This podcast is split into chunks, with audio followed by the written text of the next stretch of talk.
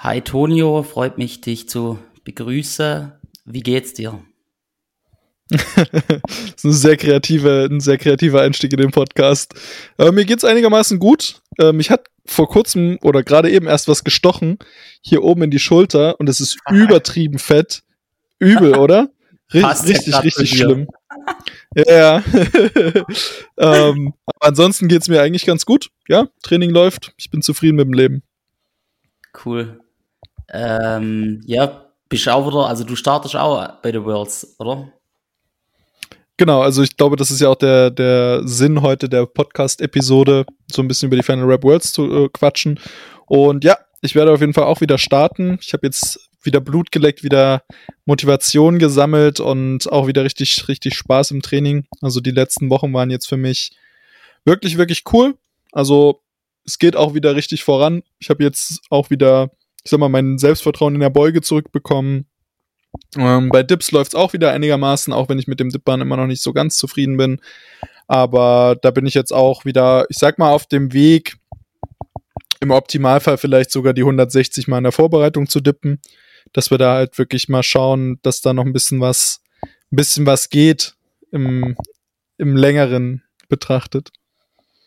Du hast jetzt aber wirklich eigentlich die letzten zwei Jahre richtig scheiße bis gar nicht trainiert, gell?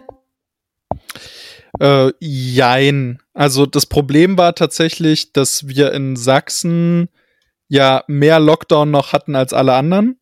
Also es hat bei uns entweder länger gedauert oder was bei euch, also wa- was ja außerhalb Sachsens, wir wa- waren ja das einzige Bundesland, was von November bis März, also einschließlich Februar, nochmal Lockdown hatte. So. Also nach zwei, also im, im äh, Jahreswechsel quasi von 2021 auf 2022 hatten wir nochmal knapp vier Monate Lockdown, wo gar nichts möglich war. Ähm, und das war tatsächlich so für mich immer super schwer, weil jedes Mal, wenn Lockdown vorbei war, brauchtest du halt erstmal, sag ich mal, so deine vier, fünf Wochen, um wieder richtig reinzukommen. Und dann kam aber plötzlich wieder irgendwas dazwischen. So, also beim ersten Mal war es so, dass ich äh, Lockdown war, dann war es vorbei, ich kam wieder ins Training rein und zack, habe ich Corona bekommen. So, da lag ich erstmal eine komplette Woche flach, mir ging es übelst dreckig. Dann habe ich wirklich gemerkt, dass so äh, die ganze Belastbarkeit, ne, also ich bin dort wirklich schnaufend die Treppe hochgegangen und dachte mir so, alter Falter, so unfit warst du jetzt aber auch nicht. Ähm, so dass ich da gesagt habe, okay, ähm, da muss ich auch erstmal ein bisschen langsam machen, so dass ich alles in allem ja nicht optimal trainieren konnte. Ich habe auch nicht das Beste draus gemacht, weil einfach die Motivation dadurch einen ziemlich heftigen Dämpfer bekommen hatte. Ähm, aber alles in allem war es okay und es hat auf jeden Fall gereicht, um, ich sag mal, das, das Niveau oder das Level einigermaßen zu halten. Und jetzt kann ich trotzdem noch ein bisschen was draufpacken. Also denkst du, kriegst noch was auf die 500 drauf, oder? Ja, das auf jeden Fall. Also da habe ich tatsächlich jetzt nicht so die Zweifel. Das Mhm. muss ich tatsächlich aber auch. Also, ich sag mal, das weltweite Niveau steigt ja auch mittlerweile rapide an.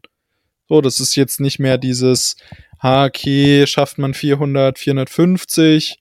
Jedenfalls in meiner Gewichtsklasse, Ja. sondern da geht's halt wirklich alles in Richtung 500, um überhaupt auf dem Podest landen zu können. Ne? Und ab 500 aufwärts diskutiert man dann darüber, wo du auf dem Podest landen kannst. Was wiegst du eigentlich gerade? Hast du schon wieder ein bisschen abgenommen, oder? Ja, lustigerweise, lustigerweise habe ich auch äh, mir vorgenommen, jetzt abzunehmen. Also Ziel ist wirklich so in die Richtung 100 Kilo zu gehen. Heute früh hatte ich 108. Also ich habe noch ein paar, paar Kilo vor mir bis zur, bis zur WM. Aber da mache ich mir nicht so viel Gedanken. Weil bei mir ist es halt so, dass ich relativ zügig abnehmen kann, ähm, Mhm. ohne da jetzt große Defizite äh, einzufahren. Also ich verliere nicht viel Kraft, sondern es geht mir meistens sogar Ja. noch mal ein bisschen besser, wenn ich ein bisschen weniger Körperfett habe. Ja und- auch so. Genau, und gerade so was das Ma Thema Muscle Up betrifft und auch Pull allgemein, macht sich das halt super krass bemerkbar. Also ich habe an Mhm. sich immer nur positive Effekte davon zu shredden, aber man muss halt auch da bedenken, du baust in einem gewissen Körperfettanteil, in einem gewissen Bereich einfach besser Muskeln auf. Du bist auch einfach belastbarer. So, es ist halt nicht umsonst so, dass Körperfett in erster Linie ja Reserven sind. So, und wenn du dann dadurch, sagen wir mal, du, du kannst pro Woche zwei Sätze mehr Volumen vertragen. Und wenn du das dann über die letzten zwei Jahre jetzt theoretisch aufsummierst, dann sind das insgesamt knapp 200 Sätze mehr an Volumen, die man hätte äh, vertragen können. Und das habe ich halt auch für mich festgestellt. So in der Offseason gebe ich halt dann, ich sag mal, nicht so viel, lege ich nicht so viel Wert drauf, sondern esse, wie ich möchte, gucke, dass ich halt nicht mhm. super fett werde, aber schaue halt auch, dass ich wirklich in einen Bereich komme, wo ich nicht mehr komplett ripped bin, um eben einfach das Bestmögliche aus dem Training der Offseason rauszuholen. Das ist in meinen Augen auch so eines der größten Probleme, die Calisthenics-Athleten haben, dass alle irgendwie die ganze Zeit shredded sein wollen und alle brauchen ein Sixpack. So, ja, okay, aber dann packst du halt auch nur 10 Kilo oder so auf dein Total drauf in einem Jahr. Ja. Nee, definitiv so. Nur, das sah bei dir eher so äh, aus Versehen aus. So, nee. so ohne Training und vielleicht auf Ernährung geschissen. Nee, nee, also das ist tatsächlich so, da habe ich nicht so die Probleme. Also ich kann mich, was, was Ernährung etc. so betrifft, relativ zügig regulieren und mein Körper passt sich da auch relativ zügig wieder an. Und wie gesagt, am Ende war es halt wirklich so, dass ich gesagt habe, okay, ich baller jetzt einfach Volumen ohne Ende. Schau mhm. mal, was da muskelmäßig noch drauf zu packen ist. Ähm, und das zahlt sich jetzt aktuell auf jeden Fall aus. Also ich glaube, ich war selten. So, also hast du schon auch richtige Off-Season äh, hinter dir. Also du hast schon auch mal richtig Volumentraining gemacht. Es sieht bei dir immer so aus, als würdest du eh nur eigentlich auf Maximalkraft trainieren und trotzdem immer vorankommen.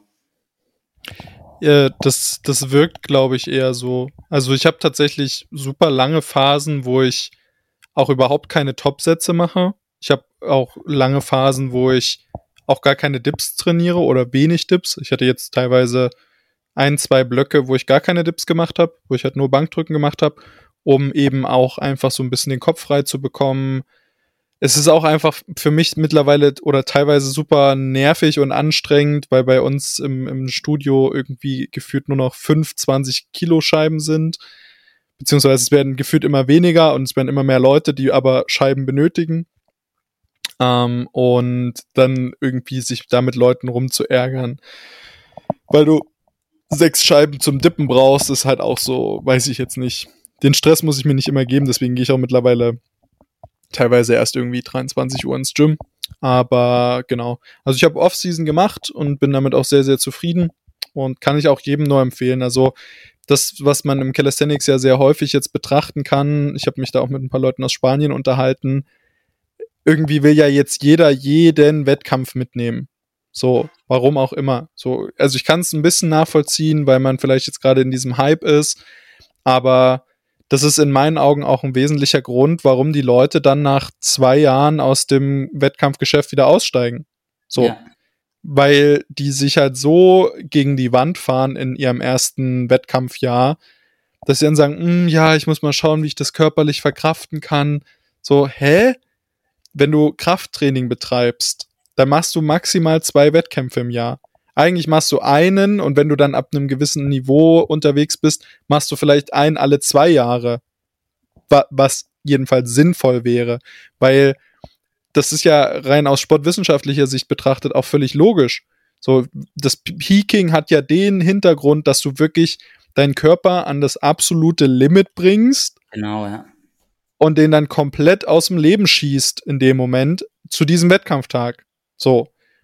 Und wenn ich mich dann mit, mit Leuten unterhalte, die in ihrem Leben noch nie einen Block mal nur auf Erhalt trainiert haben, die noch nie mal wirklich über vier, fünf Wochen auf einer RPE 6 unterwegs waren, um einfach mal dem Körper die Möglichkeit zu geben, zu regenerieren, dann brauchst du dich nicht wundern, warum der, der Wettkampfsport an sich eher schleppend sich entwickelt, beziehungsweise sich das eher die Waage hält an Leuten, die neu dazukommen und Leuten, die davon wieder, wieder absehen. Ja, weil, weil erstens die Prioritäten in meinen Augen falsch gesetzt werden und man irgendwie keine Ahnung hat von einer, von einer sinnvollen Planung, was die gesamte Wettkampfstruktur im, in der Saison betrifft.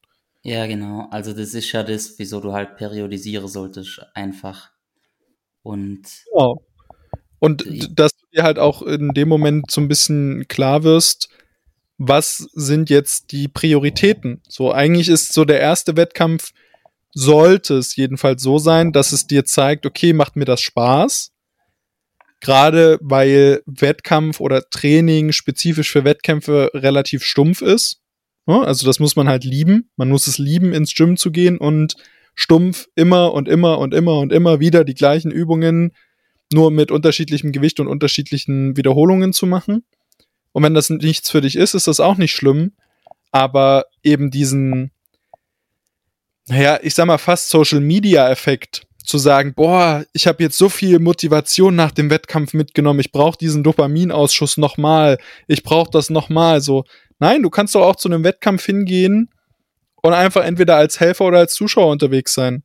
So, du bist mit den Leuten ja sowieso connected von deinem letzten Wettkampf, aber ähm, wenn das quasi dein, dein Grund ist, der einzige Grund zu dem Wettkampf zu gehen ist, wenn du selber antrittst, dann ist das schon in meinen Augen fragwürdig oder schwierig.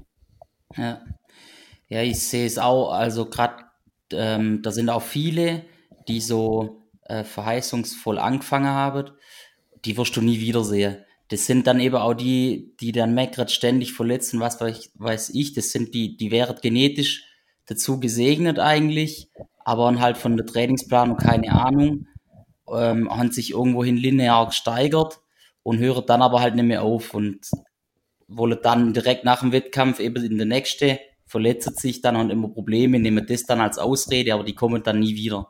Die haben einen Wettkampf gemacht, kommen nie wieder. Und das sind, genau. sind schon wieder einige, also. Äh, ganz genau, also das muss man halt auch ein bisschen äh, in dem Maße bedenken, dass wir im Calisthenics, wir sind, wie gesagt, noch eine sehr junge Sportart. Wir hatten aber auch schon Leute dabei, wo du sagst, okay, die haben das Talent dafür, beziehungsweise besser gesagt, die haben die genetische Grundlage dafür.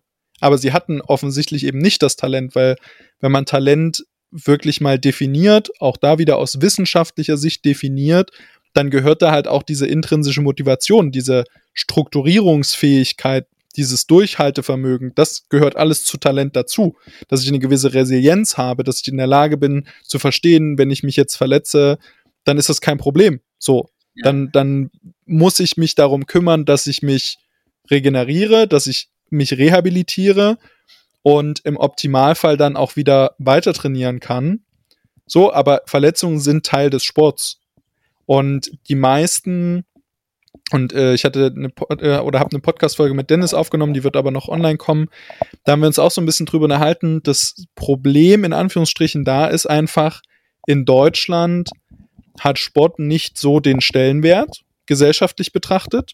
Und die Leute, die den Sport betreiben, also gerade im Calisthenics-Bereich, sind zum Großteil Leute, die das eben eher aus einer gesundheitlichen, sozialen Sicht machen. So, hey, wir treiben gemeinsam Sport, wir haben ein bisschen Spaß, wir äh, sind gemeinsam fit. Du hast aber kaum jemanden, der das wirklich auf einer leistungssportlichen Ebene betrachtet. So, also der halt wirklich bereit ist dafür, die ich sag mal, Opfer einzugehen, zu sagen, okay, ich schieße mich jetzt nicht jedes Wochenende ab, ähm, ich bin auch mal in der Lage, zu, mich durchzubeißen. Ich habe auch einfach so dieses, dieses, diesen Anspruch an mich selber zu sagen, ich will jetzt besser sein, ich will das jetzt machen. Ich kann nicht erklären, warum, aber ich will das.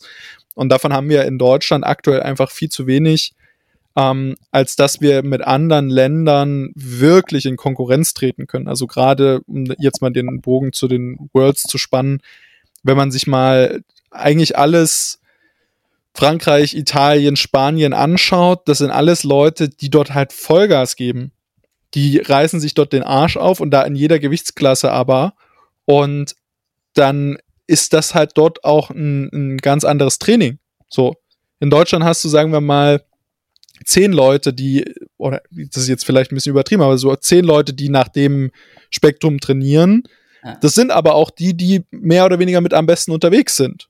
So. Genau, ja. Und der Rest macht das eben so hobbymäßig und das ist auch völlig fein.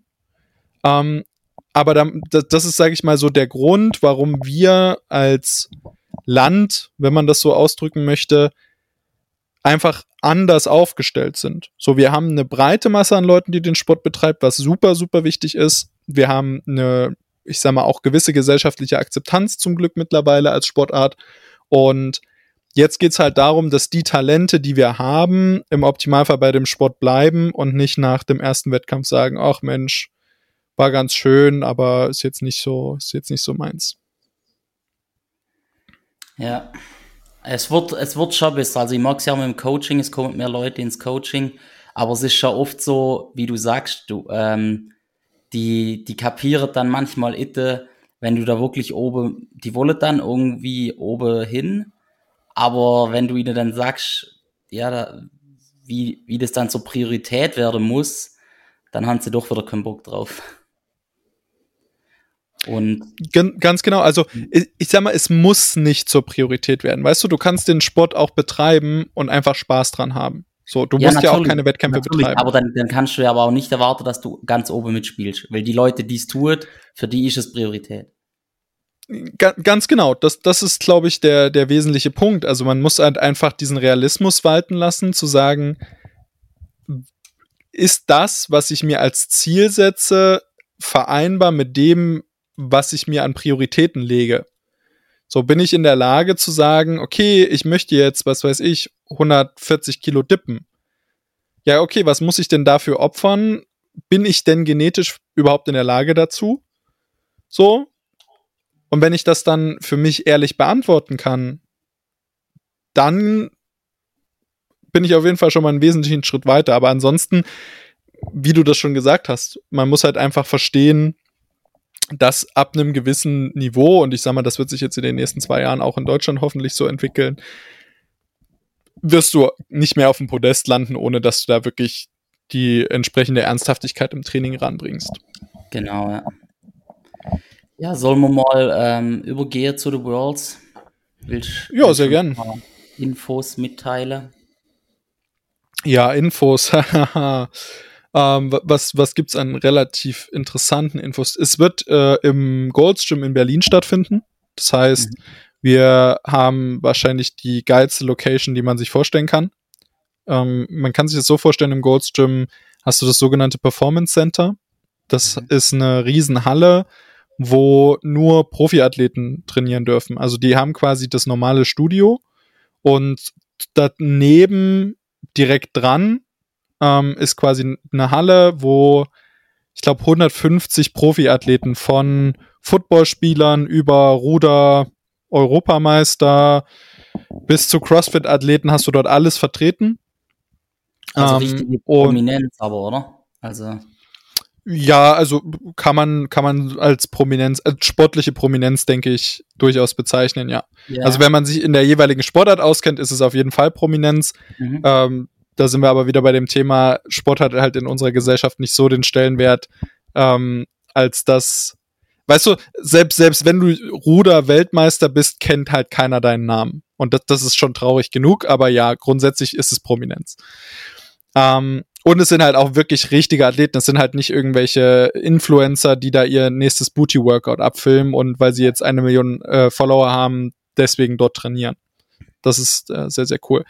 Und da hast du wirklich einen, einen riesen äh, Rack.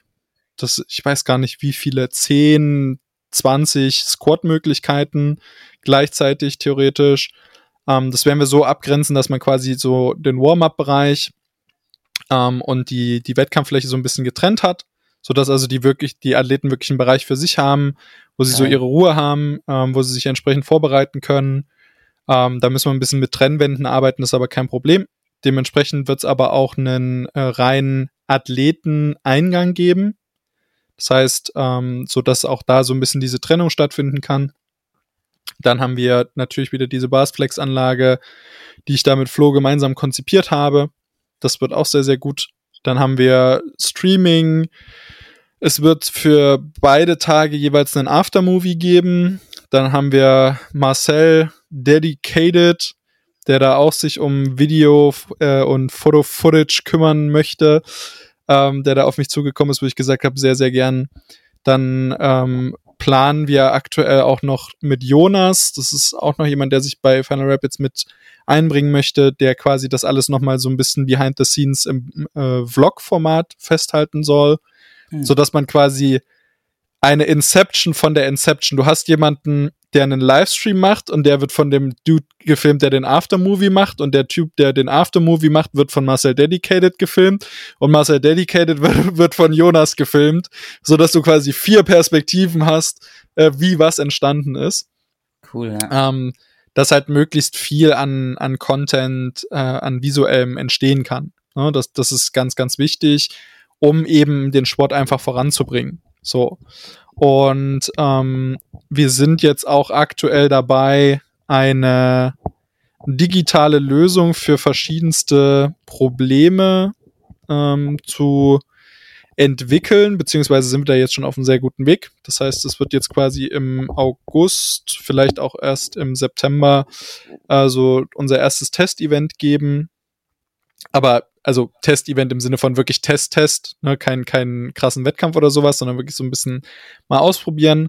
Und das soll dann quasi auch bis zur WM soweit fertig stehen, beziehungsweise so, dass wir das äh, so nutzen können mit den ganzen äh, Stream-Einblendungen etc., was halt in meinen Augen so bisher das größte Problem war, äh, was wir aber damit auch beheben wollen. So.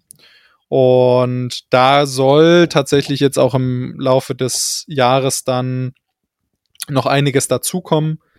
Ähm, da will ich aber noch nicht zu viel vorwegnehmen. Ne? Das ist alles noch, noch nicht in trockenen Tüchern, aber wenn es gut läuft, dann können wir auf jeden Fall nächstes Jahr nochmal noch mal ganz andere Standards setzen, also auch was die Wettkämpfe betrifft einfach.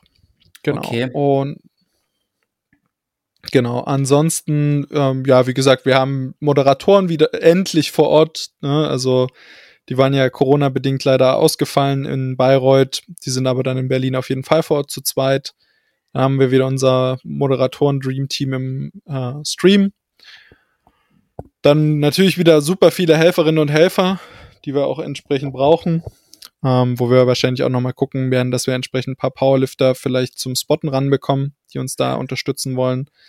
Das wäre mir ganz wichtig. Und dann wird's, denke ich, ein sehr, sehr cooler Wettkampf. Allein die Franzosen kommen dort mit einem Team von, weiß ich nicht. Also ich glaube, es haben sich insgesamt über 30 Leute aus Frankreich angemeldet. Okay. Und unter anderem kommt zum Beispiel auch das SWAT-Team mit acht Athleten, glaube ich. Dann dem Manager vom Team, dem Head Coach und noch einem Videografen. Also die machen da richtig, die machen da richtig Welle. Also die, die, die meinen da die, Business. An, an den eigenen Manager für das Team oder wie? Ja, ja. Also die, die hauen da richtig auf die Kacke. Also das ist das, was ich meine. Ne? Also wenn du dir einfach ein bisschen mal Frankreich anschaust, da gibt's dann halt irgendwie zehn Leute, die gemeinsam trainieren, die alle auf einem sehr, sehr hohen Niveau unterwegs sind. Mhm. Das ist halt für den Sport super wichtig. Weißt du, alle reden immer davon, ja, wir wollen den Sport voranbringen, aber du bringst oder du machst den Sport nicht populär mit Durchschnittsathleten. Ja.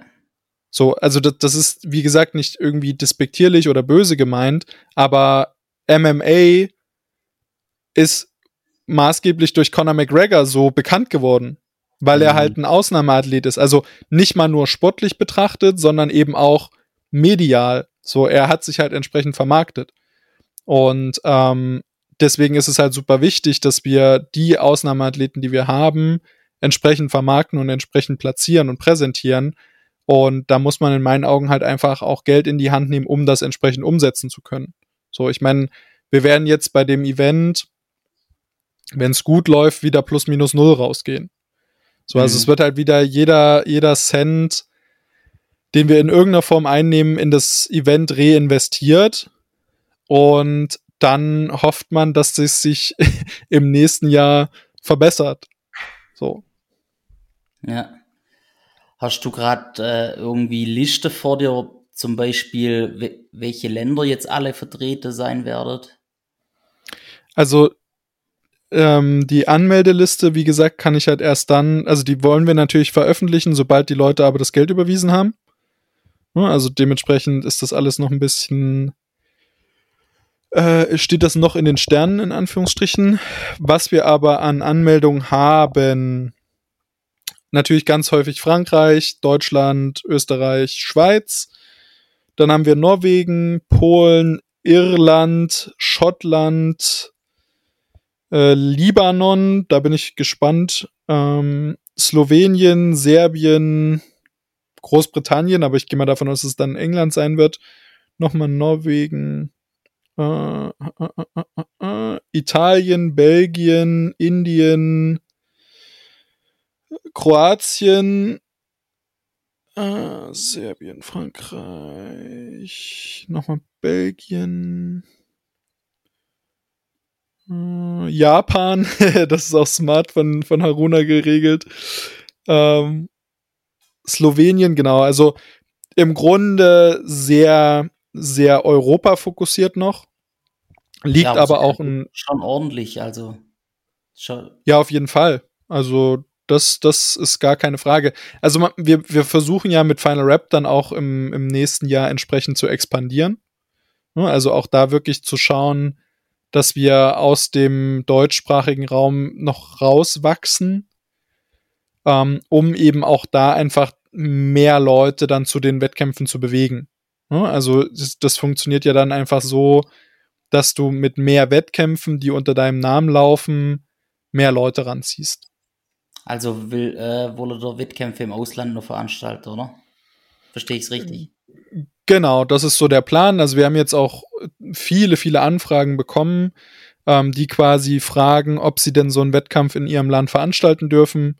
Wo ich mhm. sage, so, als ob wir da irgendjemanden jetzt verbieten könnten, einen Wettkampf zu veranstalten. Ähm, ja, aber. Sie wollen jetzt unter der Flagge machen, oder? Genau, genau. Ja. Und äh, das ist quasi auch der, der Weg, den wir gehen werden. So, also wir haben eine Anfrage und das wird auch sehr, sehr, also ich würde mal behaupten, zu 90, 95 Prozent wird das auch so stattfinden aus Brasilien. Krass. Ähm, da wird auf jeden Fall ein Final Rap Wettkampf stattfinden. Zu 100 Prozent dann für den gesamten Balkanraum, also Serbien, Slowenien, Slowakei etc. Ähm, da wird ein Final Rap Wettkampf stattfinden. Und alles andere würde ich erstmal noch äh, unter Verschluss halten. Mhm. Aber da kommt, kommt auf jeden Fall einiges noch dazu. Also wahrscheinlich auch noch Ägypten beispielsweise. Ähm, eventuell werden wir dann nächstes Jahr auch noch ähm, statt der Weltmeisterschaft die Europameisterschaft veranstalten. Mhm. Also dass wir sagen halt, die Weltmeisterschaft gibt es nur alle zwei Jahre beispielsweise. Ja, cool. Ähm, und genau, da haben wir aber auch schon eine sehr coole Location, die nicht in Deutschland liegen würde wo wir dann auch selber ähm, mitveranstalten. Mhm. Aber ja, also Final Rap entwickelt sich halt so, so wie wir es uns wünschen. So die Leute nehmen von außen wahr, okay, wenn es um Weighted-Wettkämpfe geht, dann geht es halt um Final Rap. Und genau. das ist halt auch genau das, was ich meine mit, wenn du den Sport voranbringen möchtest, dann musst du halt eine Identifikation schaffen. So. Ja. Und das Geniale ist halt, dass wir mit der Marke ähm, Final Rap es schaffen, dass es sich eben nicht auf eine einzelne Person fokussiert. So, also es ist halt nicht so, dass ich der Einzige bin, der irgendwie mit Final Rap in Verbindung gebracht wird, sondern jeder, der bei Final Rap gewinnt, wird mit Final Rap in Verbindung gebracht. Und Weighted Calisthenics wird oder ist auf jeden Fall mit Final Rap verknüpft entsprechend. Und die Leute kennen auch mittlerweile Final Rap als Wettkampfformat und wissen dann über Final Rap, was Weighted Calisthenics ist. Weil sie irgendwann mal von Final Rap gehört haben. Ob das dann in dem Podcast mit Damien war, ob das ähm, über die, die äh, Endurance-Events mit den Crossfittern war oder, oder, oder. Ähm, du schaffst quasi mit der Marke, das, das ist halt viel griffiger als Weighted Calisthenics auch als Begriff. So. Und damit schaffst du quasi eine viel größere Fläche und Plattform, so dass Leute von diesem Sport was verstehen. So, ich meine, CrossFit hat es genauso gemacht. CrossFit ist hingegangen, die haben das CrossFit genannt und jetzt ist es aber unter Functional Fitness in irgendwelchen Verbänden organisiert noch, so als Konkurrenzprodukt. Aber niemand würde es als funktionale Fitness bezeichnen. So jeder nennt es CrossFit, die dürfen es halt nur nicht so nennen, weil es ein Markenname ist. Ja. So, aber jeder weiß, was, was CrossFit ist. Und so ist es in meinen Augen für Weighted Calisthenics halt genauso. So, die Leute kennen dann Final Rap und darüber wissen sie, was dieser Sport ist. Cool, ja. Wird es denn so bleiben, äh, dass die Anmeldungen für solche Veranstaltungen wie jetzt Worlds oder EM offen sind für jeden oder wird es in Zukunft sich auf äh, Qualifizierungen über die Nationals äh, laufen? Also, das war ja sowieso der Plan eigentlich. Mhm. Ähm, da muss man natürlich aber betrachten, dass das alles im ersten Jahr äh, recht holprig laufen wird. So, wir haben uns diesen, diesen Gedanken über diese Weltmeisterschaft, die ist uns ja, boah, lass mich lügen, im November gekommen. Im November habe ich die ersten Gespräche geführt und dann hat es ein halbes Jahr gedauert, bis das fest war als Event. Also das muss man sich erstmal vor Augen führen, dass ich da sechs Monate Gespräche über Gespräche geführt habe, bis wir an diesen Punkt kamen. Ähm, und wir dann aber dementsprechend natürlich auch weniger Vorlauf hatten. So. Wenn dieses Jahr das Event richtig gut läuft, bin ich mir ziemlich sicher, dass Goldstream sagen wird, hey, das fanden wir geil, das würden wir gern nochmal machen. So. Mhm. Ähm, und dann hast du aber auch plötzlich mit einem Jahr Vorlauf eine Geschichte, worauf sich die Athleten auch wirklich vorbereiten. Weißt du? Da ist es dann halt nicht so wie beispielsweise in Spanien gibt es einen Wettkampf auf den Arnolds Classics. Das ist ein internationaler Wettkampf, da waren Micha, Fl nee, Micha und ich. War da Flex, Flex dabei? War auch, ja, Flex, Flex, war auch dabei. Ja, genau, Flex war auch dabei. Ähm, da waren wir ja zu dritt und von dem Wettkampf hörst du aber irgendwie nichts. Also, sie haben halt ein komplett, ein komplett ein schlechtes Marketing, sage ich jetzt mal. Ähm, die haben halt 35 Athleten. Da kommen aber die Italiener beispielsweise. Also die Italiener und Spanier, die verstehen sich sehr, sehr gut. Ähm, aber du wirst es halt quasi eh so schaffen oder so, so machen müssen, ähm, dass du quasi diese, diese Reputation von Jahr zu Jahr aufbaust. So, also es wird halt nicht so sein, ähm, dass du im ersten Jahr gleich alle Top-Athleten abgreifst. Das ist unrealistisch, das, das wird, wird nicht passieren. Aber was wir jetzt zum Beispiel haben, ist, dass die Leute aus dem Ausland schreiben so, hey, ich bin aus Mexiko, ich würde gerne antreten. Ja gut, Digi, der braucht dann ein Visum. Wie soll der jetzt innerhalb von zwei Monaten noch ein Visum bekommen? Mhm. Weißt du, was ich meine? Also, das sind ja alles Dinge, die du dann bedenken musst, wenn du so einen internationalen Wettkampf veranstaltest das ist nicht so einfach wie, wir fahren jetzt mal fix nach Österreich, wir setzen uns ins Auto und dann sind wir da, sondern da kommen dann Flüge dazu, da kommen Hotels dazu, da kommt, wie gesagt, der ganze Kram mit Visum dazu, je nachdem, woher du kommst. Ähm, was halt einfach immens Vorlauf und auch viel mehr Kosten verursacht. Und dementsprechend ist da natürlich unser Ziel zu sagen, hey, ähm, um auf deine Frage zurückzukommen, wir versuchen so viel wie möglich Wettkämpfe zu unterstützen weltweit. Ne? Also auch nationale Meisterschaften, egal ob das dann eben, wie gesagt, Brasilien oder Serbien ist oder irgendwann vielleicht auch mal Indien.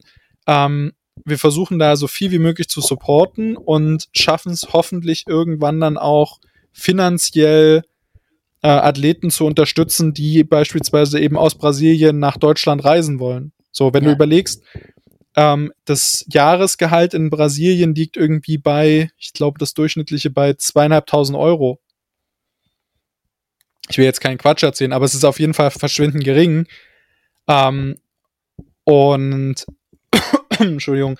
Und ähm, das ist natürlich ein, ein, wesentlicher Punkt, den man da bedenken muss. So, wenn du das in Deutschland veranstaltest, dann sind das halt Kosten, wo Leute mit wenig Geld so ein Stück weit rausgekattet werden, was natürlich blöd ist. Und da, dem kannst du halt begegnen, indem du sagst, okay, die Qualität an Wettkämpfen, die wir veranstalten, bringen wir dir in dein Land du musst nicht, ähm, um an diesen, dieser Art Wettkampf teilnehmen zu können, musst du nicht erst nach Deutschland fliegen, sondern du kannst erstmal in deinem Land teilnehmen. Und wenn da jemand dann Bock drauf hat und vielleicht auch das Geld, vielleicht finden die Sponsoren, ähm, vielleicht schaffen wir es aber auch, das ist wie gesagt so mein Ziel, zu sagen, irgendwann sind wir in der Lage, Platz eins der Welt in jeder Gewichtsklasse einfliegen zu lassen. Okay.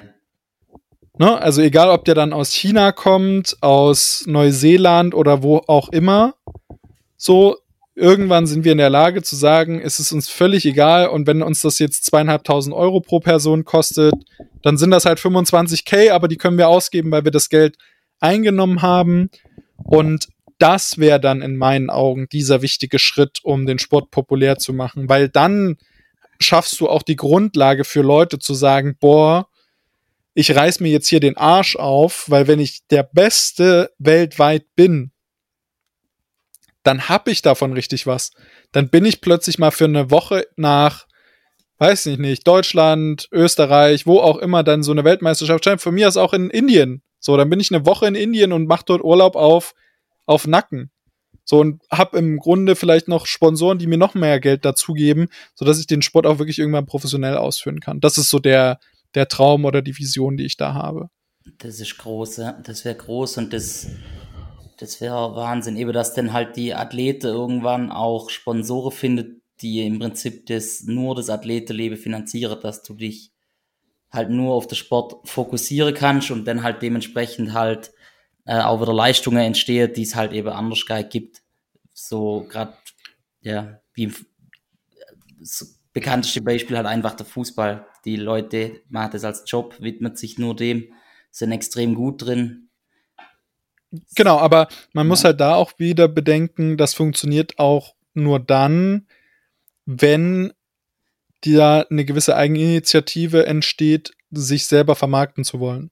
Mhm. So, also man muss von diesem Glauben wegkommen, dass nur indem ich sportliche Leistungen erbringe, bekannt werde. Das ist es nicht. So, das ist, ähm, wenn, wenn davon niemand weiß, dann existiert diese Leistung nur für dich in erster Linie.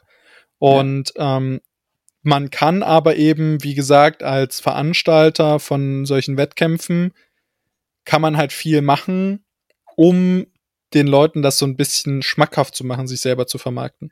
Ja, aber siehst du das als Problem, dass die Leute sich jetzt selber vermarkten wollen? Das ist ja eigentlich, heutzutage will sich doch jeder selber vermarkten, oder? Na, wenn du, guck dich doch mal im, im Calisthenics in Deutschland um.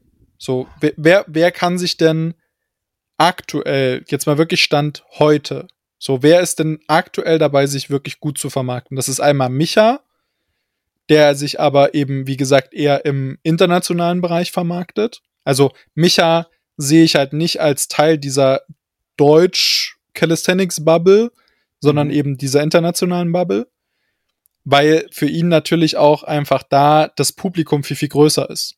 Ne, es gibt nicht so viele Deutsche verhältnismäßig im Vergleich zu, zum weltweiten Publikum. Dann gibt's Flex, der sich komplett auf Deutsch äh, spezialisiert, aber auch da sag ich mal, ähm, nicht diese, diese Leistungssportschiene anspricht, weil Flex vermarktet sich als Coach, Micha vermarktet sich auch als Coach. Das heißt, die beiden sind nicht als Athleten, wie sie sich vermarkten. Und dann gibt's jetzt aktuell Robin, so, der sich halt auf TikTok entsprechend richtig gut platziert hat ähm, und auf Instagram auch entsprechend richtig Gas gibt. Und das war's dann auch. So, es gibt sonst keinen Athleten außer Robin, der mich, by the way, auch jetzt richtig krass motiviert hat, wieder äh, Content zu produzieren, weil ich das richtig geil finde, ähm, wie viel Leute er damit erreicht. Ne? Also das muss man einfach mal sagen, das ist immens wichtig und ich, ich finde das richtig, richtig gut. So, es muss halt Athleten geben, die sich selber vermarkten und die auch als Athleten sichtbar sind. So, und neben Robin ist dann aber nichts mehr. So. Ich versuche das jetzt aktuell, ne? Aber ich bin da noch weit entfernt von dem Level, auf dem er jetzt ist. So. Ich hatte irgendwann mal über 10.000 Follower auf Instagram, aber Instagram ist für mich tot. Instagram macht mir auch überhaupt keinen Spaß. So. Instagram aber dann hast du nichts mehr. Tatsächlich wirklich tot. Das ist äh, brutal. Das ist jetzt wirklich. Das spielt genau, aber, Genau. Und das heißt, du hast aktuell nur Robin als deutschen Calisthenics-Athleten, der sich vermarkten kann und der auch präsent ist.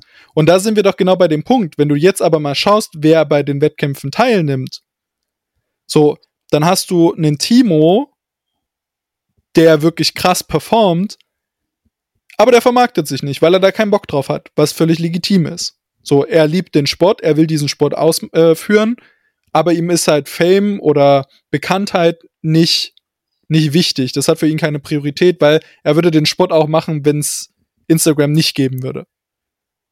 Was im, im äh, Übrigen bin ich mir sicher, dass das Robin auch machen würde. Also nicht, dass man das jetzt hier irgendwie falsch versteht. Aber der Fakt ist einfach, dass wir neben Robin niemanden haben, der sich den Arsch aufreißt und versucht, den Sport entsprechend populär zu machen, beziehungsweise massentauglich zu machen.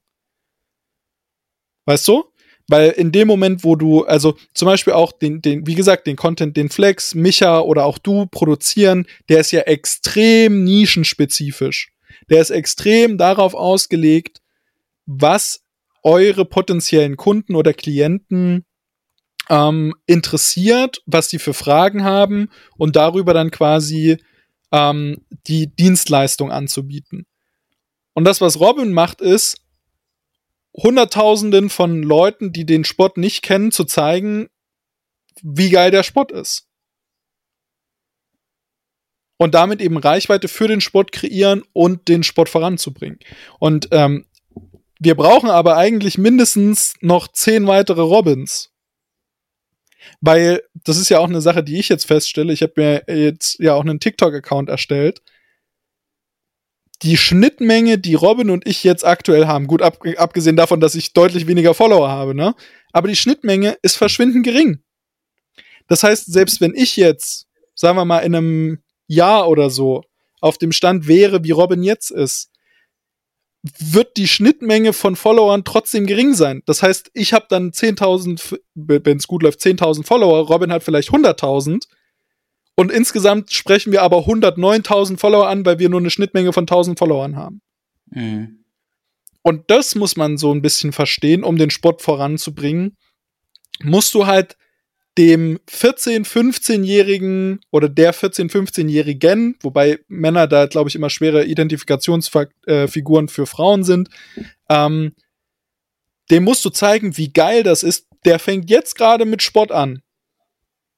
So, weißt du, der, der ist jetzt auf TikTok unterwegs, der, der sieht irgendwie krasse Transformationen, der ist vielleicht selber gerade irgendwie in einem Struggle, dass er von irgendjemandem gemobbt wird, weil er nicht ganz so sportlich ist oder weil er ein bisschen mobblich ist oder was weiß ich. Und der fängt jetzt mit Sport an. Und den willst du doch abholen und dem willst du doch zeigen, ey, schau mal, wie geil Calisthenics ist. Schau mal, genau. wie geil einfach das ist, um damit anzufangen. Du musst dich nicht im Fitnessstudio anmelden, wenn deine Eltern irgendwie sagen, ja, Sport ist scheiße oder äh, die 20 Euro bezahle ich dir nicht, um ins McFit zu gehen. So, nee, dann kannst du da ganz entspannt zu Hause anfangen.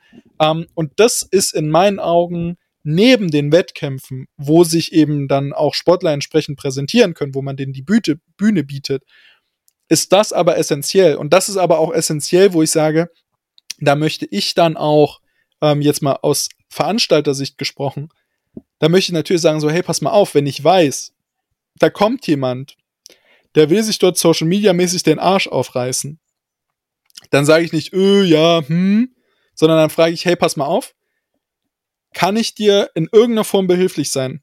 Willst du einen Videografen, der dich den ganzen Scheißtag begleitet?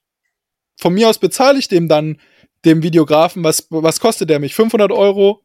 Dann bezahlen wir dem das damit aber dieser Content entsprechend auch die Qualität hat und entsprechend auch das so gefördert wird, wie es gefördert werden muss. Und da sind wir nämlich wieder bei dem Punkt so, wenn du dann einmal Geld einnimmst, dann kannst du das auch in den Sport reinvestieren. Und das ist ja genau das, was wir machen. So, ähm, was, was mir dann so aufgefallen ist, ähm, was viele, glaube ich, im, beim, bei Final Rap auch nicht verstehen, ist ja, dass wir das genauso ehrenamtlich machen, ohne aber ein gemeinnütziger Verein zu sein.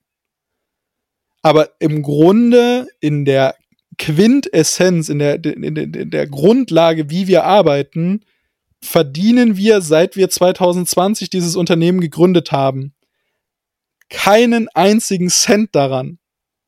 So, wir, wir arbeiten seit zwei Jahren konsequent an diesem Projekt und haben noch nicht einen einzigen Euro ausgegeben. Ich habe aus meinem eigenen Geld, und ich, wie gesagt, ich studiere ja aktuell noch, von meinem eigenen Geld habe ich da mittlerweile über 3000 Euro reingesteckt. So, und, und habe noch keinen einzigen Euro daraus gezogen oder in irgendeiner Form Profit daraus geschlagen. Und ja, ich, ich denke, das, das vermutet aber auch niemand. Also nee, ich ja meine aber selber. Es, es, es, sei, es sei ja aber, zum, wie du sagst, es ist ja zum Wünsche, dass das geschieht, damit, äh, damit du dich im Prinzip dem ganzen Vollzeit widmen kannst und sobald das Unternehmen Geld hat, eben Sportler und den Sport fördern kannst. Ja, ganz genau. Also das, das ist ja genau die, dieser Punkt, dass ich sage, ja. ähm, alles, was wir in irgendeiner Form einnehmen, haben wir immer wieder reingesteckt und reinvestiert, um eben dem Sport irgendwas zurückzugeben. Natürlich sind wir noch lange nicht an diesem Punkt, wo wir von Perfektion sprechen können. Das, da muss man auch mal wirklich so ein bisschen realistisch sein. Ähm, aber wenn du mal ehrlich bist und dir anschaust, wie sich diese Wettkämpfe in den letzten drei Jahren entwickelt haben. So, du musst ja überlegen, wir sind jetzt im Jahr 2022 und 2019 zur deutschen Meisterschaft, wo Robin ja auch zum ersten Mal angetreten ist. Da können wir ja jetzt einfach mal den direkten Vergleich ziehen. So, wa was hatten wir 2019 zur deutschen Meisterschaft? Punkt eins: wir hatten, ich glaube, knapp ein bisschen weniger als, ich glaube, 28 Leute sind angetreten im Weighted-Bereich. Das ist schon mal im Vergleich zu diesem Jahr, wo wir äh, knapp 80 Anmeldungen hatten, ein Riesensprung. Was ist denn so das Gewicht, was 2019 bewegt wurde? Da war 400 Kilo total, war das Ding. So, wer, yeah. wer schafft das? Kriegen wir das irgendwie hin? Du hast irgendwas so 400 gemacht, 405 oder sowas. Ja, ich glaube, irgendwas knapp über 400 waren es. Ich glaube ja. 410 oder so. So irgend sowas in der Dreh auf jeden Fall. Ähm, das heißt, die sportliche Leistung ist explodiert. Und jetzt können wir aber mal den reinen Wettkampf betrachten. Wir haben jetzt einen Wettkampf über zwei Tage. Wir haben einen Wettkampf, der nur für Weighted ausgelegt ist. Damals war es einen Tag Weighted, den nächsten Tag Freestyle. Wir haben eine Anlage, die nur für Weighted konzipiert ist. Wir haben plötzlich einen verstellbaren Dipbaren. Wir haben plötzlich einen verstellbaren Dipbaren im Warm-Up-Bereich. Wir haben plötzlich Streaming, Livestreaming. Wir haben nicht nur Livestreaming, wir stellen eine Kamera. Also damals Livestreaming war, ähm, da kann ich mich noch dran erinnern. Und da können wir ja Phil von GoNation äh, richtig dankbar sein, dass er mit seinem Handy und mobilen Daten äh, ich glaube, ah, ja, einen stimmt. Facebook- oder Instagram-Livestream gestartet hat über ja, Gornation. Genau. So. Das war der Livestream damals. Jetzt haben wir einen Livestream mit irgendwie vier Kameraperspektiven ähm, und einem Moderatoren-Duo, die dann auch noch Interviews führen können. Ähm, professionell auf einem ganz hohen Niveau. Wo du sagen musst, okay, das, das sind alles Fortschritte, die man sich gar nicht so vorstellen kann. So, wir haben jetzt einen Aftermovie, der ähm, auf jeden Fall auf einem ähnlichen Niveau wie damals ist. Ne? Also da, da waren wir damals ja auch schon gut unterwegs. Dann hast du aber Vorberichte zu den Athleten. Du hast ähm, wirklich so Anmeldungen, die digital stattfinden, also richtig digital stattfinden. Ähm, du, du hast Ergebnislisten, die auch mal publiziert werden und so weiter und so fort. Das heißt, der Sport hat sich in den letzten drei Jahren so extrem entwickelt. Ähm, das, das, das muss man sich mal vor Augen führen. So, was wir in den letzten drei Jahren als Sportart für eine Entwicklung durchlebt haben, ist geisteskrank. Das ist ja, halt auf. Und gleichzeitig kommt einem das aber so vor, als wäre das eine halbe Ewigkeit, weil wir halt in einer, in einer immer schneller werdenden Gesellschaft und äh, Zeit leben. Aber im Endeffekt ist es so, dass wir in drei Jahren so viel erreicht haben wie Powerlifting in den letzten 30. Mhm. Ja. So. Das ist das, was ich mir auch immer denke. So, man braucht ja auch einfach äh, halt die Geduld. Das, das, wird, das wird auch noch alles, weil viele das ja immer belächelt, auch das, was du jetzt schon am Anfang gesagt hast, das Ausmaß, wo es annehmen kann. Wenn das wieder jetzt jemand hört, ähm, der, der wird das nicht ernst nehmen, aber ich bin, ich bin auch davon überzeugt, dass das stattfinden wird. Dass der ja, Sport, ganz genau. Also, ja, du, du, so du brauchst halt diese Vision. Genau. genau, du brauchst halt diese, die, diese Vision dazu und wie genau das am Ende stattfinden wird und wie das genau ablaufen wird, das ist ja eine komplett andere Geschichte. Aber der Sport, wie er jetzt existiert, so, der hat sich jetzt in den letzten drei Jahren erstmal entwickelt. So, im Powerlifting hast du Leute, die das seit zehn Jahren betreiben. Im Calisthenics kann es noch gar nicht diese Leute geben, weil diese Art von Wettkampf überhaupt noch nicht so lange existiert. Mhm. So, das heißt, was wir machen müssen, und das war ja auch der, der Grund, warum wir Fine Rap als Unternehmen gegründet haben, ist halt ein monetäres Modell zu entwickeln, wie der Sport sich in irgendeiner Form selbst finanziert.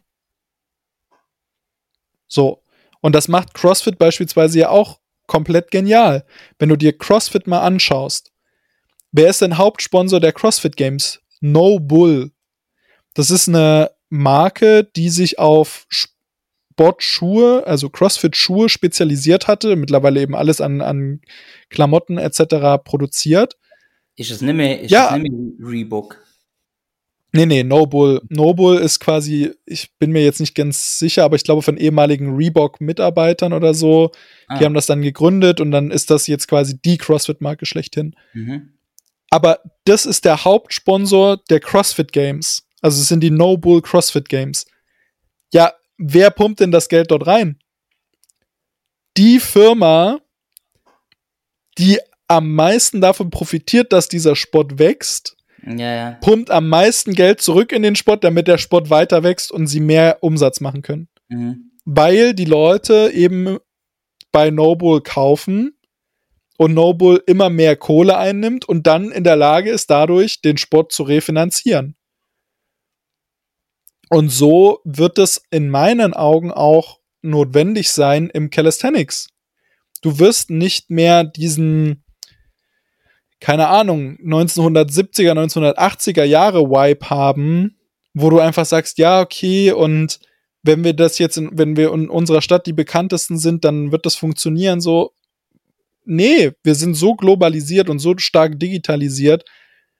Wenn du in der Lage bist, jemandem Geld dafür in die Hand zu drücken für das, was er macht, egal ob das der Videograf ist, ob das der Livestream-Moderator ist oder ob das der Athlet ist, dann wird er das besser machen können als derjenige, der kein Geld dafür bekommt.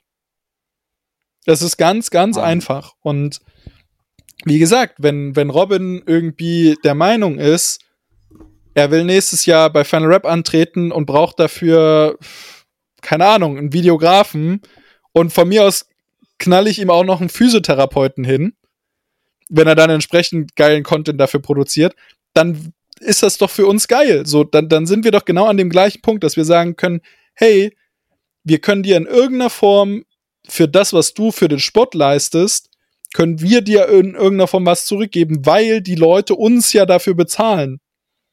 So, mit den Anmeldegebühren, mit was weiß ich.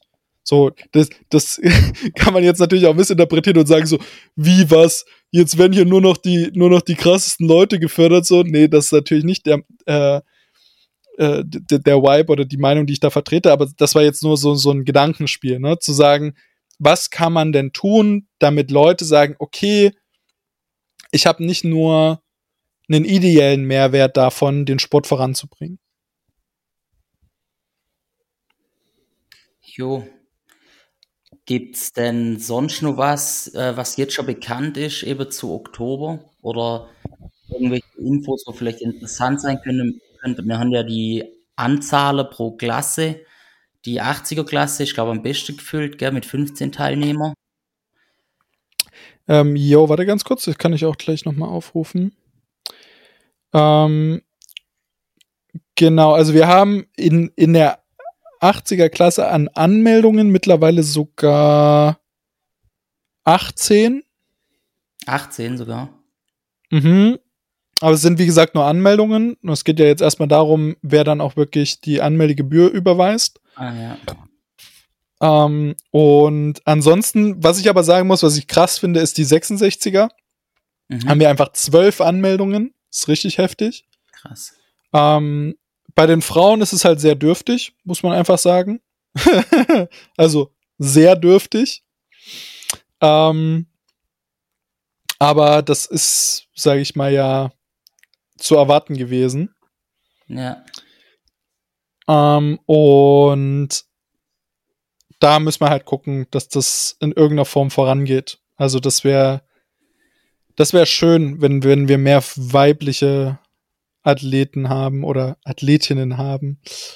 Ähm, aber ansonsten sieht es schon mal sehr spannend aus in jeder Gewichtsklasse tatsächlich. Ist, ähm, sind jetzt dann noch viele Deutsche dazugekommen, durch das, dass man sich anmelden konnte? Also ist noch jemand dazugekommen, den man so kennt jetzt, außerhalb von denen, die sich über ähm, die Dachmeisterschaft qualifiziert haben? Ja, es haben sich tatsächlich noch einige angemeldet, ähm, wo ich sage so, hey, wenn du, wenn du starten möchtest, also wir haben jetzt hier zum Beispiel jemanden in der 87er, Leonard Pois, Pois heißt es, glaube ich. Ähm, der meldet sich mit einem 330er Total an. Also es ist tatsächlich aktuell so, dass viele Leute noch starten können. Wie gesagt, aufgrund dessen, dass ich halt noch nicht abschätzen kann, wer dann auch wirklich die Patte zahlt. Wallabilla. Was, äh, also ich sage jetzt mal, sind auch jetzt gerade so Leute wie der Baki, also die man halt kennt aus dem Ausland am Start. Zum Beispiel. Ja, ja, genau. Ist unser, ist unser Freund der Sot auch am Start? Ne, Lionel ist, glaube ich, also ich will mich ja jetzt nicht aus dem Fenster lehnen, aber ich glaube, der hat sich jetzt eher dem Powerlifting verschrieben. Ah. Ähm, aber Lionel, genau, der tritt, glaube ich, nicht an, aber dafür haben wir Ludo, äh, Baki, mhm. äh, Theo. Das sind so richtig, richtig starke Franzosen. Dann Florian Marek, Marais, ich weiß es nicht, wie ich den Namen richtig ausspreche. Ist auch ein ziemlich starker Typ, also bis 66, der beugt nicht so viel. Ähm, hat aber. Oi. Oh, okay, ich habe jetzt hier nur gerade mal geschaut. Also, das wird auf jeden Fall sehr, sehr wild, weil der Boy, also wir haben allein in der 66 Kilo Klasse drei Leute, die 370 oder mehr bewegen wollen im Boah. Total. Was ähm, was ist in der 80er, so in meiner Klasse? Was, was steht da so an? Äh, das ist, also die 80er-Klasse ist richtig, die ist richtig krass. Also ohne Scheiß, wir haben allein. Was, was eins, auch für Länder? Zwei, was sind auch alles für Länder? In der 80er-Klasse haben wir vor allem, also wie gesagt, haben wir Libanon. Ich glaube aber, der Dude hat, äh, hat abgesagt, verletzungsbedingt leider. Mhm. Äh, dann nochmal Jacques natürlich. Mhm. Äh, dann Serbien, United Kingdom, wobei United Kingdom nicht ganz so stark ist. Viele Franzosen, ein Italiener, Belgien und Indien hatte sich auch angemeldet. Da sind wir, wie gesagt, noch ein bisschen am struggeln bezüglich äh, des Visums. Mhm. Aber wenn man sich das hier anschaut, hast du eins, zwei, drei, vier, fünf, sechs, sieben, acht Leute, die sich angemeldet haben, die äh, über 400 Total haben. Mhm. Und eins, zwei, drei Leute, die auf jeden Fall 460 Boah. oder mehr. crazy. Ja, richtig crazy. Ja, ist noch, also ist noch jemand aus dem Dachraum, also außer der Chuck jetzt, ist der Micha, weil der hat auch mal irgendwo angemerkt, glaubt, dass er eigentlich starten wollte. Nee, Micha, Micha ist, Micha ist ein, ein Beta geworden, seitdem er Coach ist. Hm. Äh, Micha, Micha tritt nicht an, soweit okay. ich das überblicken kann. Den, den müssen wir mal scharf machen. So, da, da musst du quasi bei ihm Vollzeit als Coach anfangen, äh, damit Micha endlich mal wieder Athlet sein kann. Ja. Ähm, nee, aber wir haben hier, wenn ich mir das mal so anschaue, der schwerste Dip, der gemeldet ist, sind 150 in deiner Klasse. Der Boah. schwerste Pull-up 100 Kilo, der, der schwerste Muscle-up 46. Oh, fuck, Mann. Und, und die schwerste Beuge sind 220. 22. Ah, nee, 225. Nee, 222, die du gemeldet hast. Das ist meine, ja. cool. Ja, das, das wird auf jeden Fall sweaty. Ja, ich muss jetzt halt mal Micha seit Total schlagen. Ich glaube, dann fühlt er sich schon getriggert, dass er wieder antreten muss, wenn er dann nicht mehr auf der 1 steht in der Klasse. Ja, gut, wann ist Micha das letzte Mal angetreten? 2019? Da wird es auch irgendwann mal Zeit, oder? Nee, nee, der ist ja 220 in, in Spenge antreten. Das ist, Ah, okay. weit so lange her. Sind ja nur zwei Jahre. Äh, nee, der 2020, 2021. Du warst doch auch dabei, oder? Ist da Micha nochmal angetreten? Ich Ja, war ja. mit der, Ja, ja. Ah, okay. Ja, okay. Ende, das war Ende 2021. Das ist noch, noch, noch gar nicht lang her, wo er das letzte Mal antreten ist. Also von, von einem knappen Jahr. Aber es ist ja tragisch, dass du da noch kein, kein Total schlagen konntest. Jetzt Schämst du dich da so ein bisschen? Nee, jetzt fehlen noch 13, 13 Kilo. Ich sag mal, ich habe ja auch noch mal ein bisschen, bisschen äh, mehr um die Ohren nebenher. Mit den Kindern. Ja, ja, ja, mit den Kindern. Zählt nur als Ausrede, aber. Hättest du, hättest du halt verhüten müssen. Was ist das denn für eine Ausrede? Es zwingt Ja. dich ja niemand, Kinder in die Welt zu setzen. Hey, Da sind, wir, da sind wir wieder beim Thema Priorität. kennst meine Frau nicht, also. Ach so, ach so, ach so. Wieso hätte ich dann, hätte ich dann auch Kinder oder was? Äh, nee, aber weil du sagst, bringt dich ja niemand. Ach so, ja gut, okay, fair enough. ähm, was ist so das Crazyste über alle Klasse? Baki, oder? Will wahrscheinlich über 600. Ja, nee, also das ist, glaube ich, nicht realistisch. Ähm, weil ich mich, ich habe mich mit ihm ja auch viel unterhalten und Mhm. der hatte sich irgendwie am Handgelenk verletzt und das ist natürlich ein bisschen blöd, weil der nicht ordentlich Muscle-Ups und auch Dips trainieren kann dadurch. Also er macht Ah, aktuell äh, irgendwie hauptsächlich Bankdrücken und Muscle-Ups hat er jetzt langsam wieder angefangen. Dips sind irgendwie immer noch nicht so ganz möglich. Aber ich- also er wollte in Richtung 600, aber bin ich auch ehrlich, äh, habe ich ihn nicht gesehen. Also jedenfalls nicht dieses Jahr. Mhm. Weil, du musst ja überlegen, so ein 600 Kilo Total, da kommst du nicht ohne, naja, 270, 280 Kilo Beuge hin, behaupte ich jetzt mal. Mhm. So, also selbst, selbst wenn er jetzt wirklich einen richtig guten Tag hat und 110 Kilo Klimmzug hinkriegt. Ja. Und er hat einen richtig guten Tag und dippt 170. So, da ist er bei, was haben wir jetzt gesagt, 280.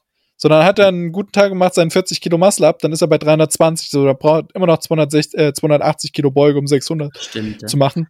Aber ich glaube, war Und sein Ziel, 82. glaub?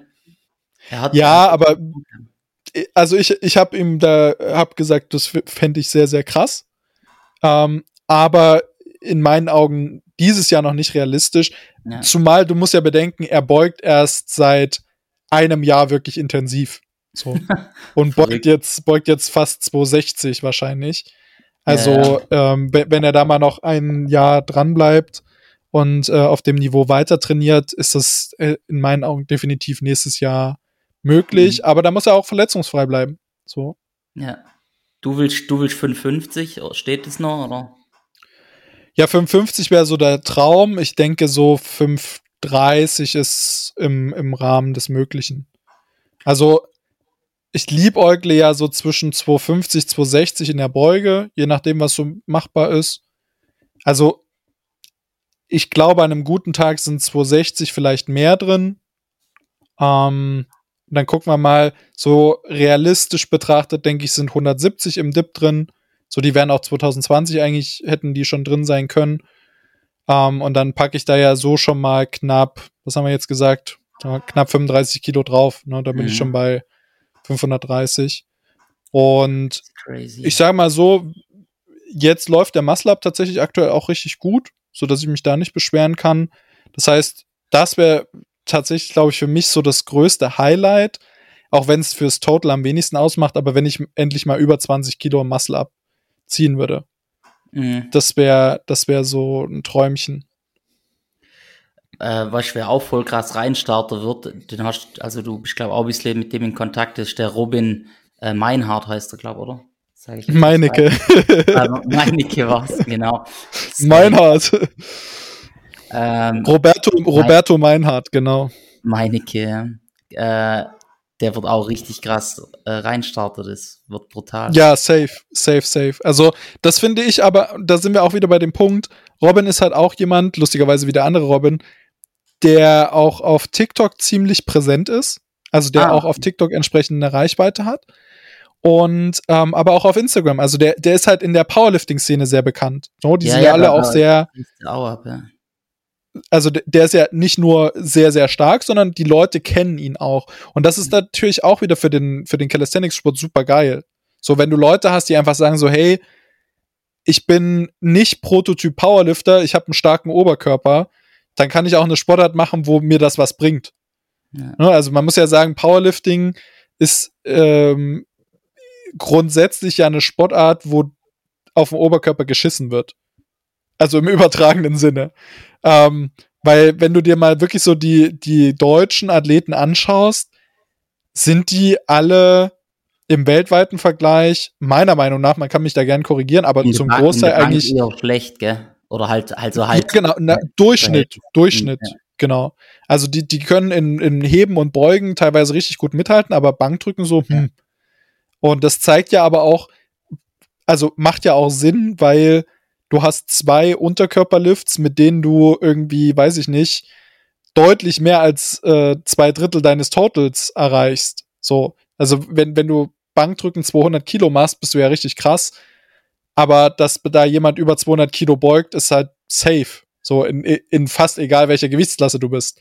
Dass aber jemand über 200 Kilo Bankdrücken schafft, ist untypisch, sage ich mal. Und ähm, da ist es, glaube ich, dann schon cool, jemanden dabei zu haben, der richtig gut beugen kann. Ich hoffe auch sehr, dass äh, gerade seine, seine Thematik mit der Quadrizeps-Szene hat er ja, glaube ich, so ein bisschen ja, Probleme Genau, ja. dass sich das entsprechend behebt, weil das wäre auch für uns als Sportart wieder so ein geiles Aushängeschild, weil Genau, dann heißt es nicht mehr so, äh, Calisthenics-Athleten, Punkt eins, ja, da kommt ein Powerlifter und beugt 300 und dann gewinnt der so, nee, Robin kann halt auch ein fucking Muscle-Up mit, ich behaupte mal 10, 15 Kilo dann zum Wettkampf. Ja, ja, da hab, da hab ich ihm eben geholfen, daher kenne ich ihn. Ähm, weil mir war das eben auch ganz wichtig. Ich habe eben beobachtet und dann dachte ich, oh Mann, der darf jetzt nicht wieder davon abkommen, bloß weil er den Muscle Up jetzt schafft. Und dann bin ich da Ja. ein bisschen mit ihm in Kontakt gekommen, haben da geholfen und innerhalb von vier Wochen ist er dann perfekt, perfekt gesessen und der wird locker 10, vielleicht sogar bis dahin 15 ziehen und der Rest wird eh auch richtig krank. Deswegen, der kommt ja auch bestimmt schon Richtung 500. Ja, safe, safe. Also ich denke auch, 500 ist bei ihm durchaus realistisch. Ja. So. Und wenn ich einen schlechten Tag habe und er einen guten Tag hat, äh, kann er mich, denke ich, auch schlagen. Also der- kommt ein bisschen da. Seid ihr Ja. die gleiche Gewichtsklasse? Ja, ja. ja, ja. Mhm. Ähm, Cool. Und das aber, das ist aber cool, weil das gibt natürlich dem Ganzen noch mal ein bisschen mehr, mehr Würze. Weißt du, Ja. was ich meine? Du, So, hattest also- halt auch, du hattest ewig eigentlich keine Konkurrenz auch im Prinzip. Da war ja niemand In der- Deutschland. Ja, ja, in Deutschland, ja.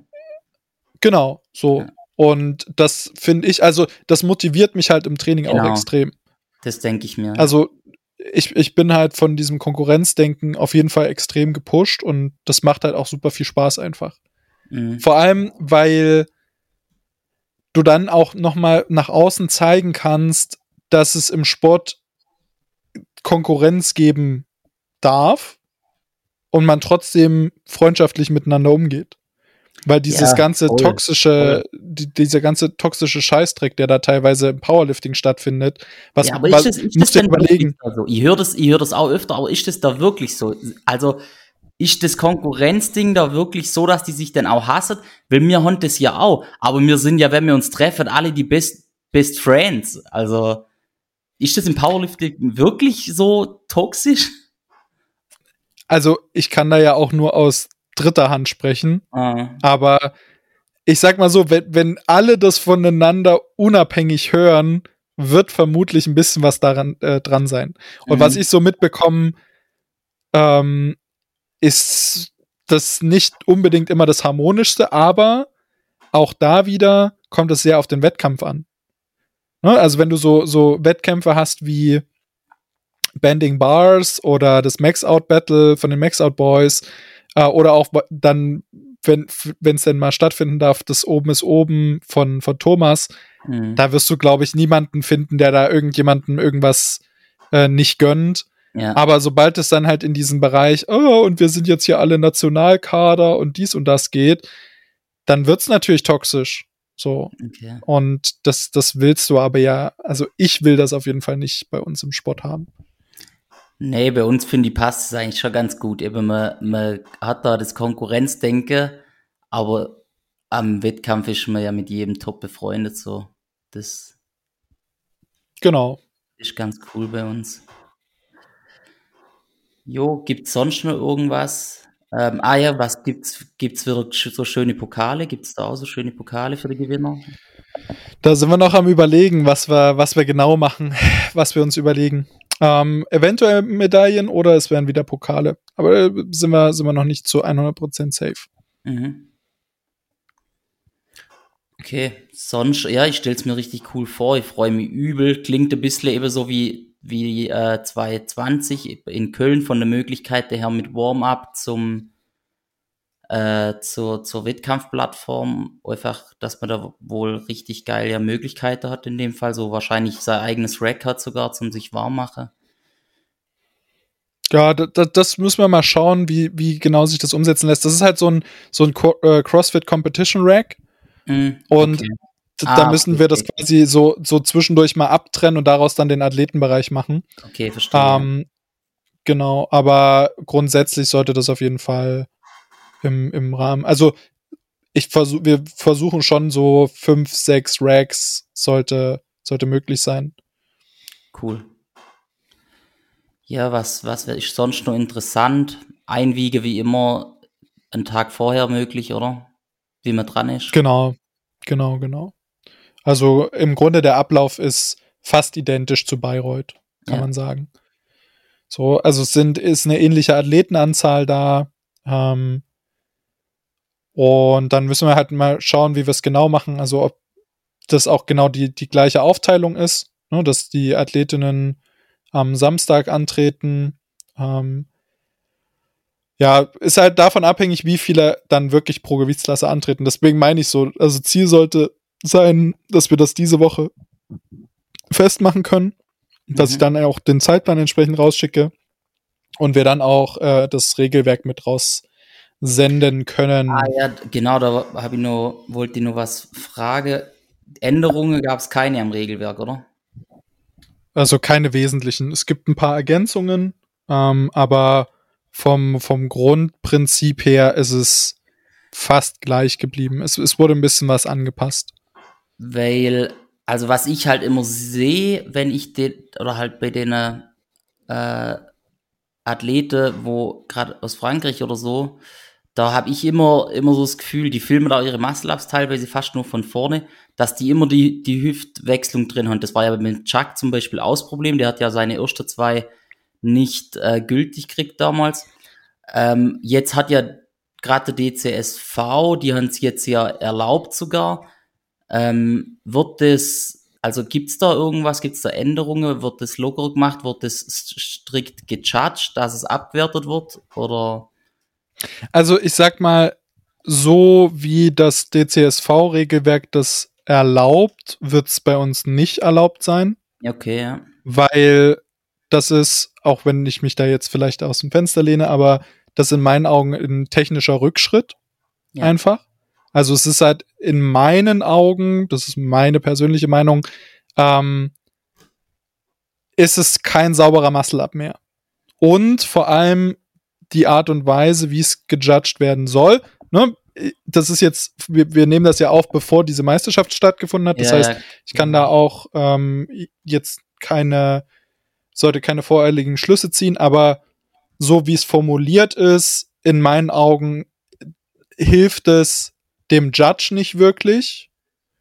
Also, du musst ja immer überlegen, wenn du so ein Regelwerk aufstellst, musst du begründen können, warum du was machst. Mhm. So. Das heißt, entweder, es gibt im Grunde für so ein Regelwerk, geht es ja darum, du sollst willst eine Vergleichbarkeit für alle Athletinnen und Athleten schaffen. Das heißt, es soll niemand bevorteilt und aber auch niemand benachteiligt werden. So. Das heißt, beispielsweise, um mal das Thema Chin-Up oder Pull-Up auf den, äh, auf den Plan zu rufen, du hast keinen maßgeblichen Vorteil daran, das Kinn vertikal und horizontal über die Stange zu bringen. Weil der Judge von der Seite her einschätzen kann, wie hoch gezogen ist oder nicht. Mhm. So. Also du, du hattest von den, sagen wir mal, 100 Versuchen hast du vielleicht einen einzigen, bei dem das mal so ein bisschen Struggle ist, aber ansonsten ist es zu 100 Prozent genau. Der wesentliche Punkt ist aber, dass du Leute, beispielsweise wie mich, also mich betrifft es halt wirklich auch persönlich, die eine Hypomobilität im Ellenbogengelenk haben, dadurch krass benachteiligst. Also ich könnte nach dem DCSV-Regelwerk beispielsweise, ich würde behaupten, Minimum 20 Kilo weniger im Chin-Up oder Pull-Up ziehen. Ja. Und da bist du nämlich bei diesem Punkt Regelwerk, wie groß ist der Vorteil, den du durch diese Regel erreichst? Und wie groß ist die Benachteiligung von einzelnen Athleten? Und das musst du ins Verhältnis setzen. Also ist es gerechtfertigt für diesen, diesen 1%-Fall, wo man sich mal nicht ganz sicher ist, ob das jetzt hoch genug war, Athleten komplett zu bestrafen, die dafür aber gar nichts können. So, weil der Sinn dahinter ist ja zu sagen, so, okay, wenn du es nicht eindeutig hoch genug gezogen hast, dann gibt's ungültig. Schluss aus. So, dann ist es, es ist ja im, im Grunde die Bringschuld des Athleten. So, um zum Muscle-Up zurückzukommen, so in dem Moment, wo du sagst, die Arme müssen nicht gestreckt sein, wenn du die Box verlässt, ist es in meinen Augen ein Rückschritt, weil du nicht garantieren kannst, dass die Arme gestreckt waren. Du kannst es nicht garantieren. Ja. So.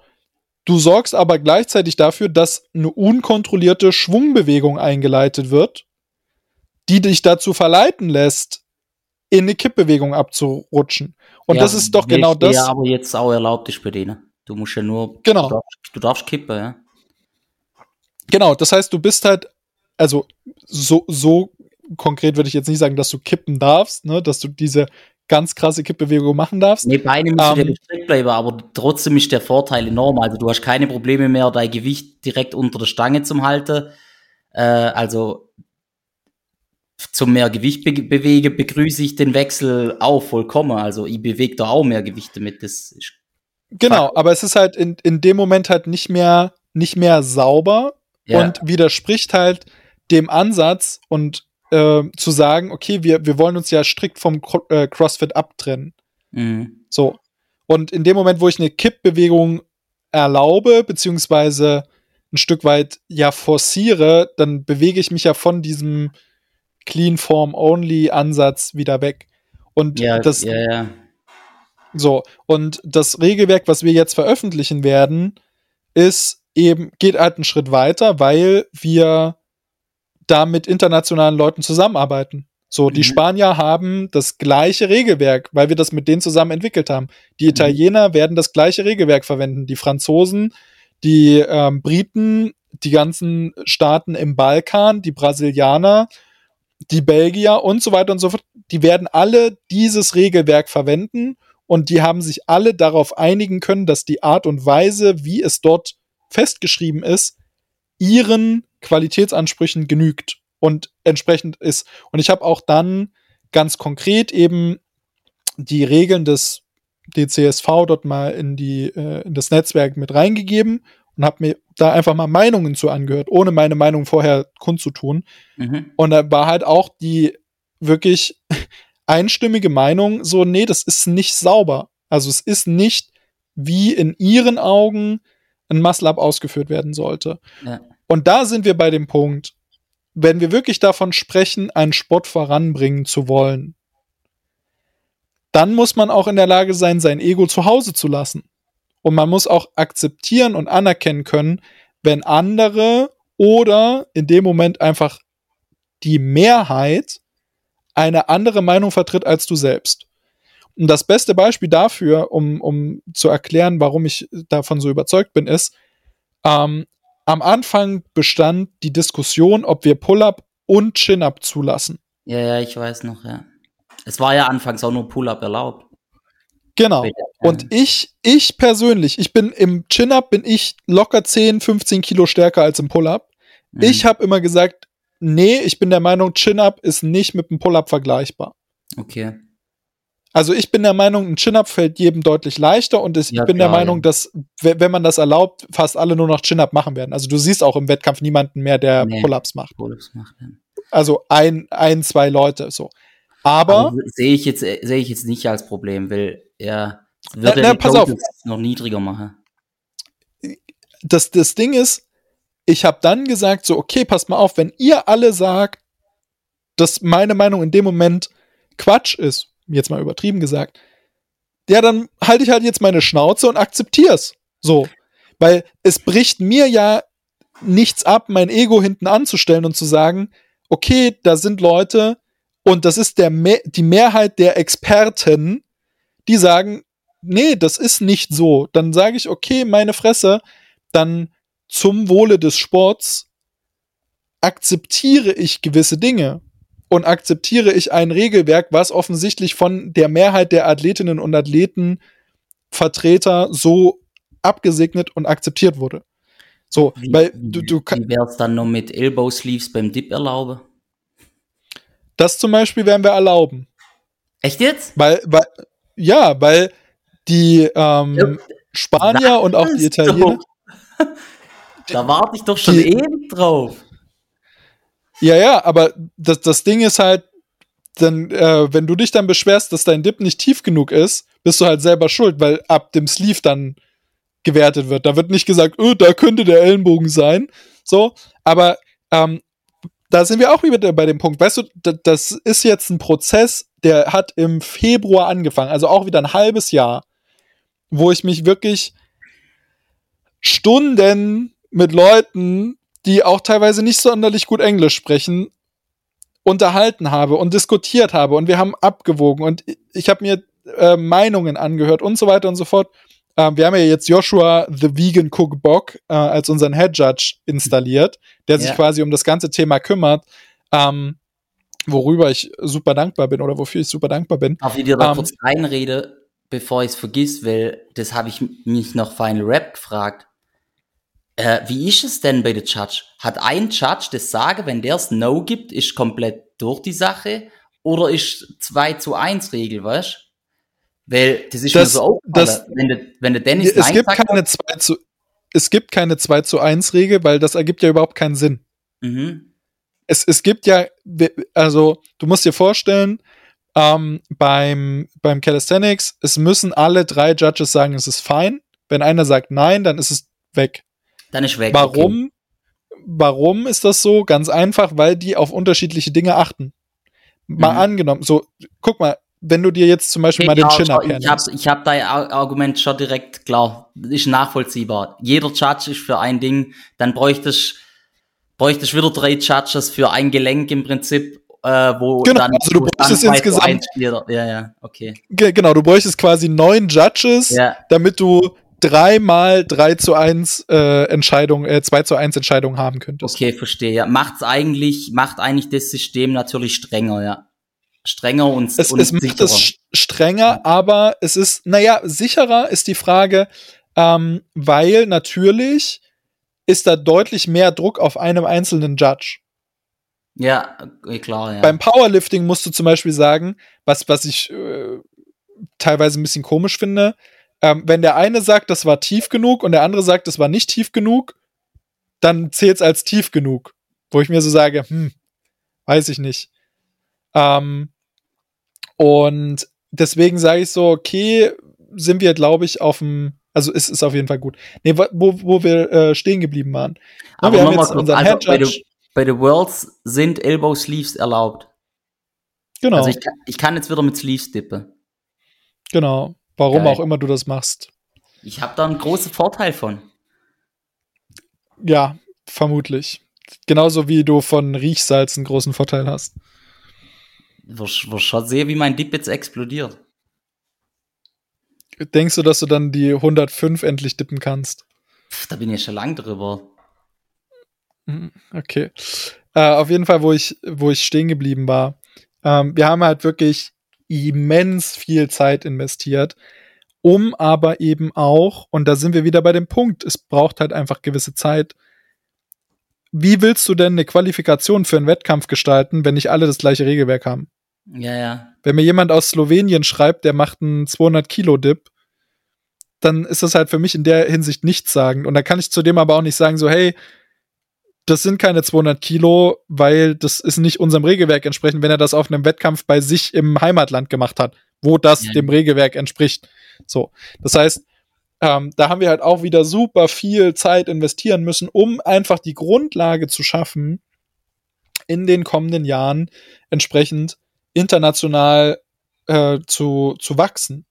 Und dann sind wir nämlich genau wieder bei dem gleichen Punkt, nämlich, wenn der Sport international wächst, dann wächst der Sport auch national. Weil auch da wieder, wenn mal, mal angenommen, der krasseste Calisthenics-Athlet hat irgendwann zwei Millionen Follower dann ist das, wenn der durch Berlin läuft, dann wird der erkannt mit zwei Millionen Followern. So, und da ist es wurscht, dass davon eine Million aus Indien kommt. So, es geht halt einfach darum, internationale Standards zu setzen und die dann auch in Deutschland und wo auch immer durchzusetzen und anzuwenden, damit eben Leistung vergleichbar ist.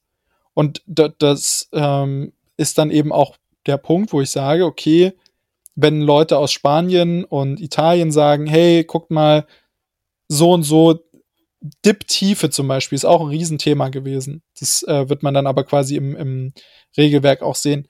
Wurde halt auch überall anders bewertet. So. Ah, ja.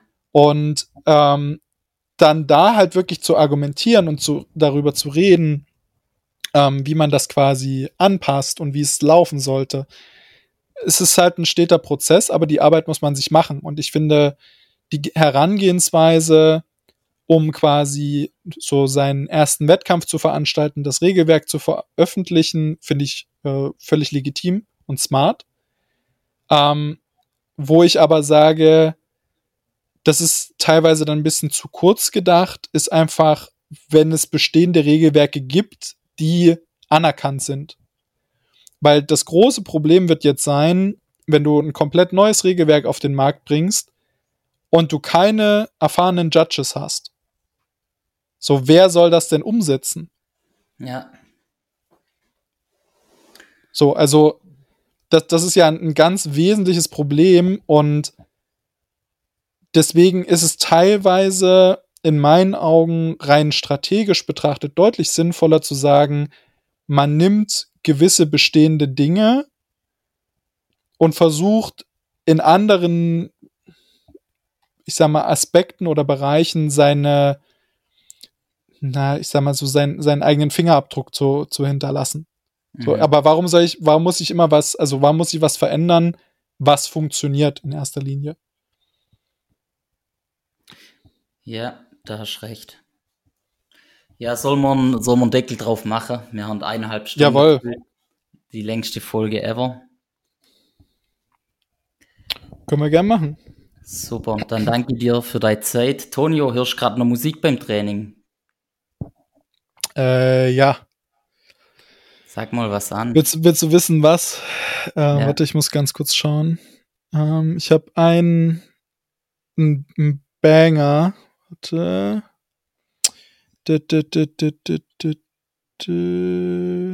Und zwar von Anger Fist. Mhm. Ähm, warte, ich muss ganz kurz.